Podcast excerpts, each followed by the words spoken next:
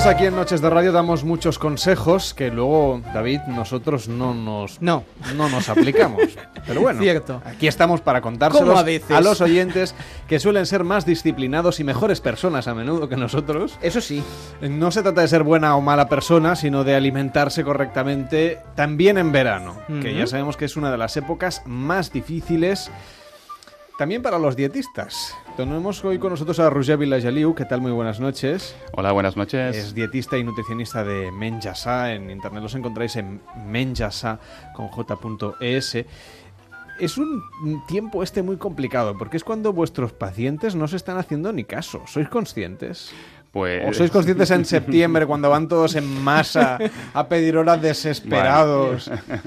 Porque plena- he cogido tres kilos. Sí, sí, eh, somos plenamente conscientes, ¿no? Porque ya, pues, bueno, lo que es la experiencia ya nos dice que en verano, eh, muy probablemente, muchos o algunos de nuestros pacientes eh, puede ser que pierdan ligeramente su condición física, aquello que han estado ganando durante todo el año, ¿de acuerdo? Pero ¿por qué es tan injusta la vida? Es decir, ¿por qué en una semana pierdes lo que llevas trabajando un mes?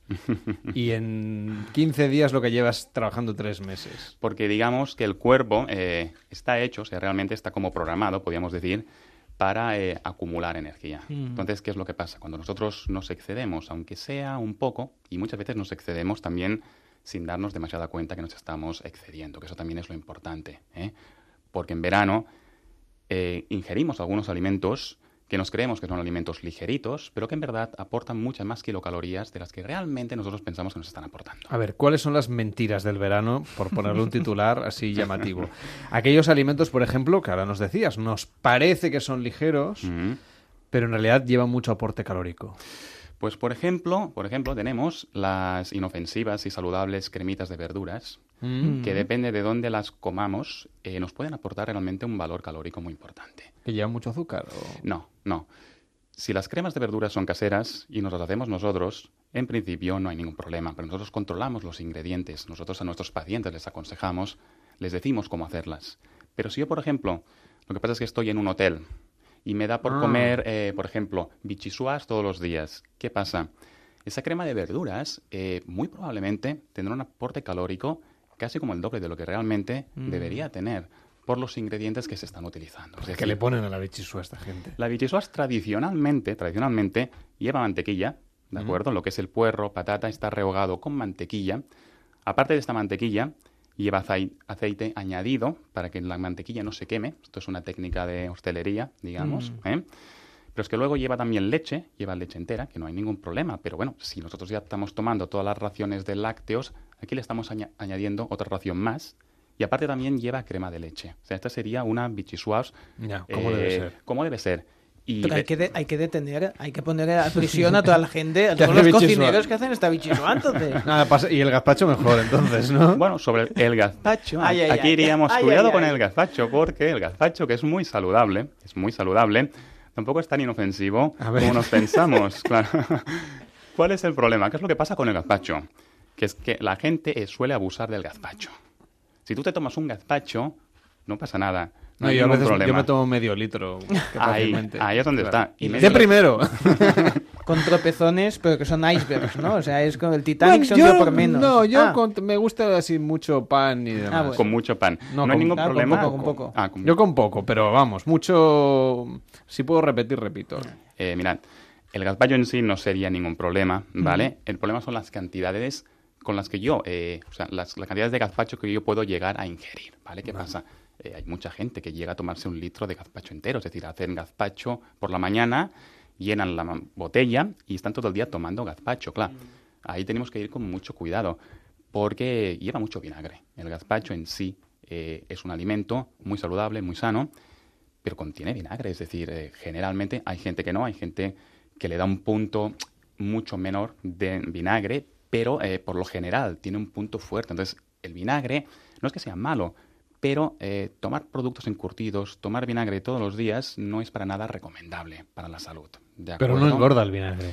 No, pero es que no hablamos de engordar, vale. adelgazar, hablamos de términos de salud en general, ¿de acuerdo? Pero si hablamos de engordar como engordar, el gazpacho, pues un litro sí que tiene kilocalorías. Hombre, lleva mucho aceite, Entonces, ¿no? lleva mucho aceite, puede llevar pan o no. Un litro de gazpacho puede llegar eh, entre las, puede, estar, puede rondar entre las 400 y 500 kilocalorías.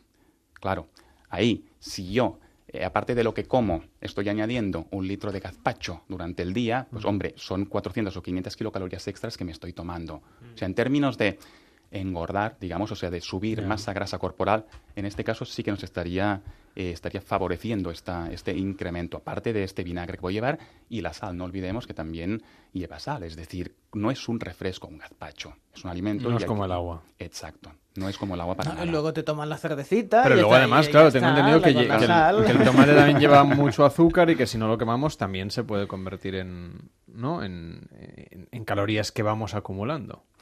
Los productos que llevan azúcar eh, sí que se pueden acumular como calorías, es decir, el cuerpo tiene la capacidad de transformarlos en grasa, ¿de acuerdo? Es exceso.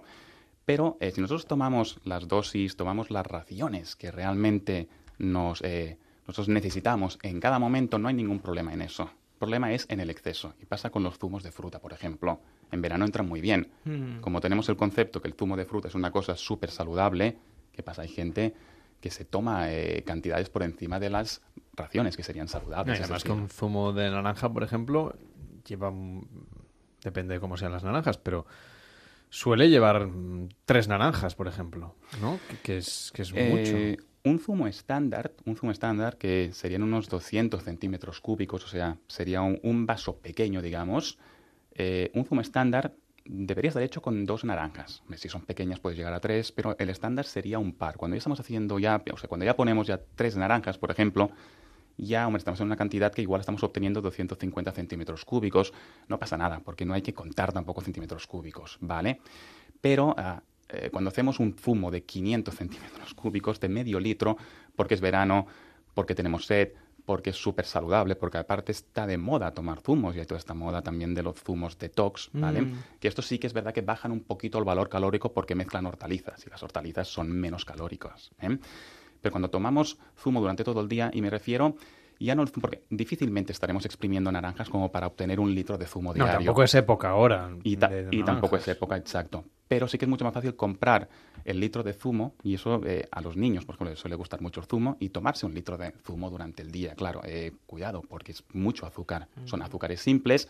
eh, aparte, si el zumo es envasado, pues son kilocalorías prácticamente vacías, porque no te está aportando nada más que eh, puramente kilocalorías. Los zumos envasados son muy pobres en vitaminas, aunque no estén, o sea, aunque pueden estar enriquecidos. ¿eh?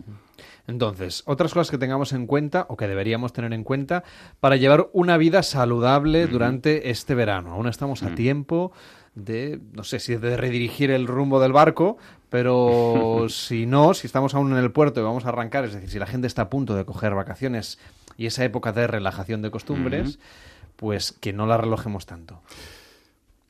Mirad, eh, consejos básicos. Eh, alcohol, todo el mundo sabe que el alcohol eh, tiene kilocalorías. La gente en verano se suele relajar mucho. A la cervecita, Y la el cervecita. tinto de verano. El alcohol a- a- apetece mucho más en verano porque hace calor, ¿de Mm. Y eso es lógico, pero tenemos que tener en cuenta que el alcohol eh, pues es, mm, tiene un valor calórico bastante importante, es mucho más calórico que el azúcar, por ejemplo. Mm. Y aparte que eh, muchas de las bebidas alcohólicas tienen un elevado índice glicémico. Eso quiere decir que es que, que aparte de aportarnos alcohol, nos aporta azúcares. Y son azúcares que suben rápido en sangre. ¿Y qué pasa? Cuando un azúcar eh, sube rápido en sangre, enseguida se almacena como forma de grasa, generalmente. Entonces, la cerveza, por ejemplo, o sea, lo de la, eh, el típico mito ¿no? de la barriga cervecera no es un mito. Es cierto, es cierto. Consumos de, de cerveza eh, por encima del medio litro diario mm, podrían estar promoviendo el acúmulo de masa grasa a nivel visceral. Es, es decir, que es que realmente si nos descuidamos y de tomar una cerveza al día o ninguna, nos tomamos cuatro, cinco o seis, que hay gente que lo hace, que lo hace puntualmente, pero lo hace, pues nuestra composición corporal, nuestra salud se va, se va a ver afectada. No pasa nada, lo vamos a recuperar, pero hombre, tampoco vale la pena, ¿no? Yo creo que vale la pena eh, eh, cuidarnos, ¿no? Cuidarnos. Y con cuidado con los fritos también, los productos fritos. Es decir, es verano, eh, tengo menos hambre, pienso que estoy tomando alimentos ligeros, pero luego ah, no son tan ligeros como yo creo, ¿vale? No son tan ligeros.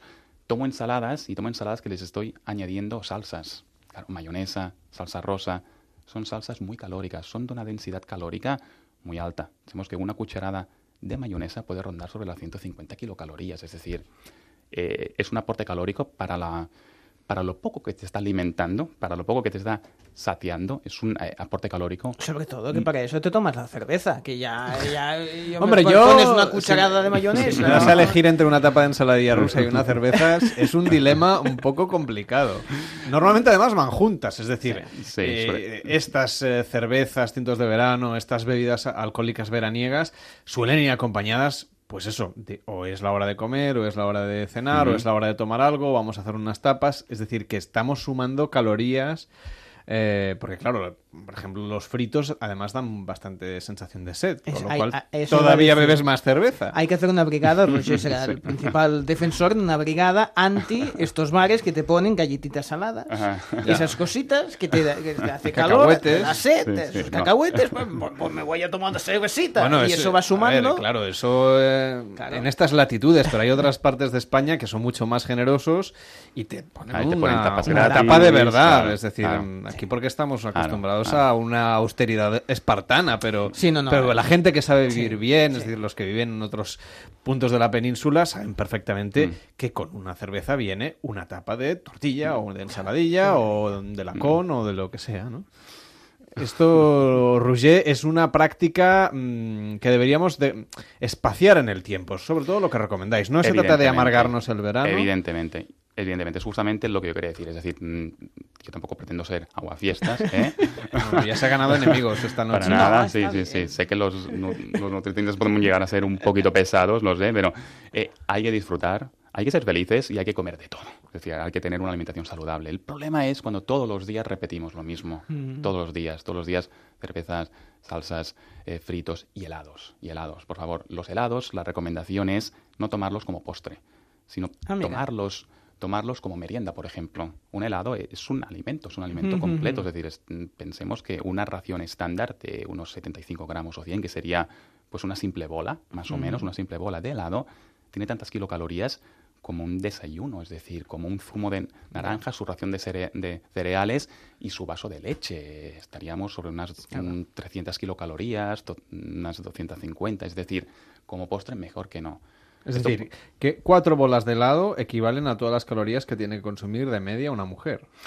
Podría ser más o menos, sí, depende, depende de qué edad, ¿no? Tamaño. sí, bueno, ya, sí, sí. y también depende del, del tamaño Com- de- del helado y, Y de las bolas, sí, sí, sí. sí, Pero final como un es estándar, sí, sí, podríamos decir en números redondos que sería algo eh, aproximado, sí. O sea, Podríamos- cuatro bolas de helado igual a todo lo que una mujer tiene que comer en un día entero. De calorías, claro, no de Estaríamos alimento. hablando- Porque, no, porque aquí solamente nos llevaríamos prácticamente grasas y azúcares. Eh, no solo grasas y azúcares, es un alimento más completo, ¿de acuerdo? ¿Por qué? Porque en estas grasas eh, están disueltas vitaminas. O sea, el helado tiene vitaminas. el helado tiene vitaminas. hay buenas Menos noticias mal. siempre. Yo antes he dicho que el helado es un alimento. Mm. Como alimento eh, deberíamos, eh, es verdad que tiene una densidad calórica elevada, eh, encontrar un momento mejor que no el postre, que quizás allí Ya, sería ya. excesivo. que pero ya estás lleno de vitaminas, ¿eh? Sí, y, minerales es de- y kilocalorías, y eso lo que hace es como darte la estocada final, ¿no? No. Eh, es, es cierto que tiene vitamina D, tiene vitamina A, mm, ¿vale? O sea, sí que tiene un aporte, no, no son simplemente kilocalorías eh, vacías, tampoco podemos considerar que un helado es un alimento de consumo diario, no, pero eh, no es puramente un alimento superfluo, sino que sí que tiene algunos... Las propiedades son más o menos las mismas si es helado de chocolate, de stracciatella, de nueces de macadamia o de fresa.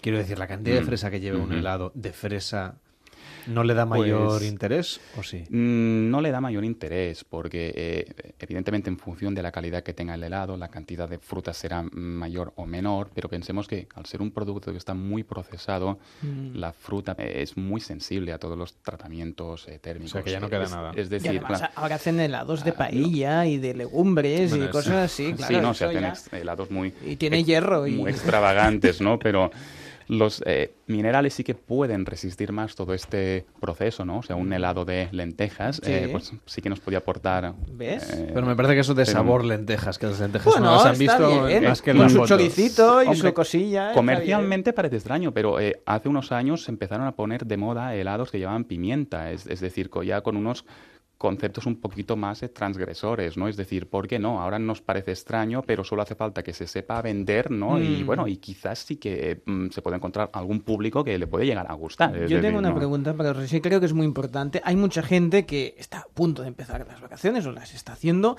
y ha reservado desayuno incluido en el hotel.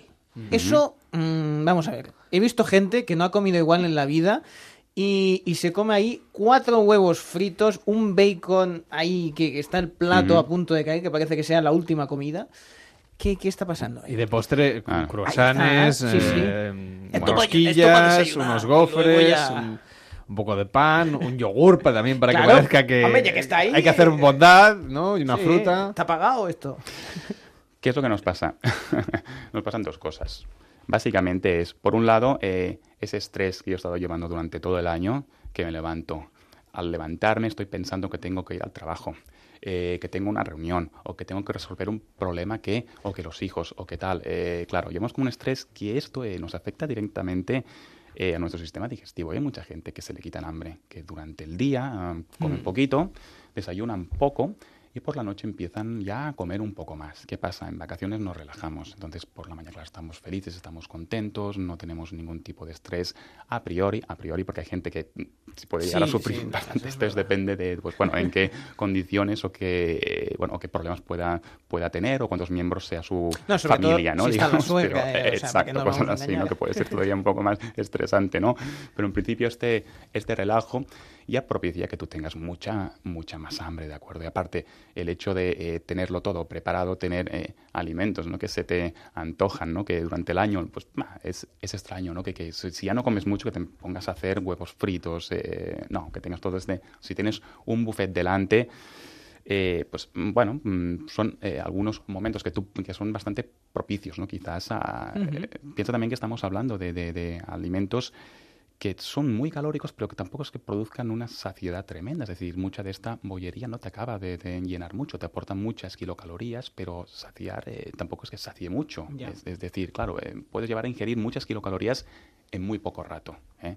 O sea, es una cosa normal. Por eso hay que saber elegir qué alimentos y esto hacerlo un día, pero hombre, eh, Ujú. No, luego, claro, que lo tienes ahí delante, lo- los desayunos buffet, está todo preparado Sí, y solo esto, tienes claro. que llenar la bandeja, Claro, ¿no? claro, claro. Nos preguntan en redes sociales sobre los helados, si es mejor tomarlo de hielo o tomarlo de, bueno, de, de bolas, me han puesto aquí en, en- en Twitter. En bolas siempre mejor, ¿eh? Yo, Eh, yo así en general. Mm, mirad, eh, desde un punto de vista alimenticio, sería mejor helado de bola, porque el que es de hielo, eh, estas vitaminas que os estaba comentando, pues ah, difícilmente te las va a aportar. Eso es básicamente hielo, eh, Eso igual si es un postre, ¿no? Y no un alimento. ¿no? Eso sí que sería más tipo postre quizás, ¿no? Eh, o, o como los famosos sorbetes, ¿no? Que se, que se toman en los banquetes, ¿no? Eso, bueno, pues vitaminas. A ver, mm, si está bien hecho, si está hecho al momento, puede ser eh, que algo de vitaminas pueda tener, pero la No, mayoría no. de estos helados... Son tipo de industriales, sí, sí. que son industriales, pues son bastante pobres, ¿eh?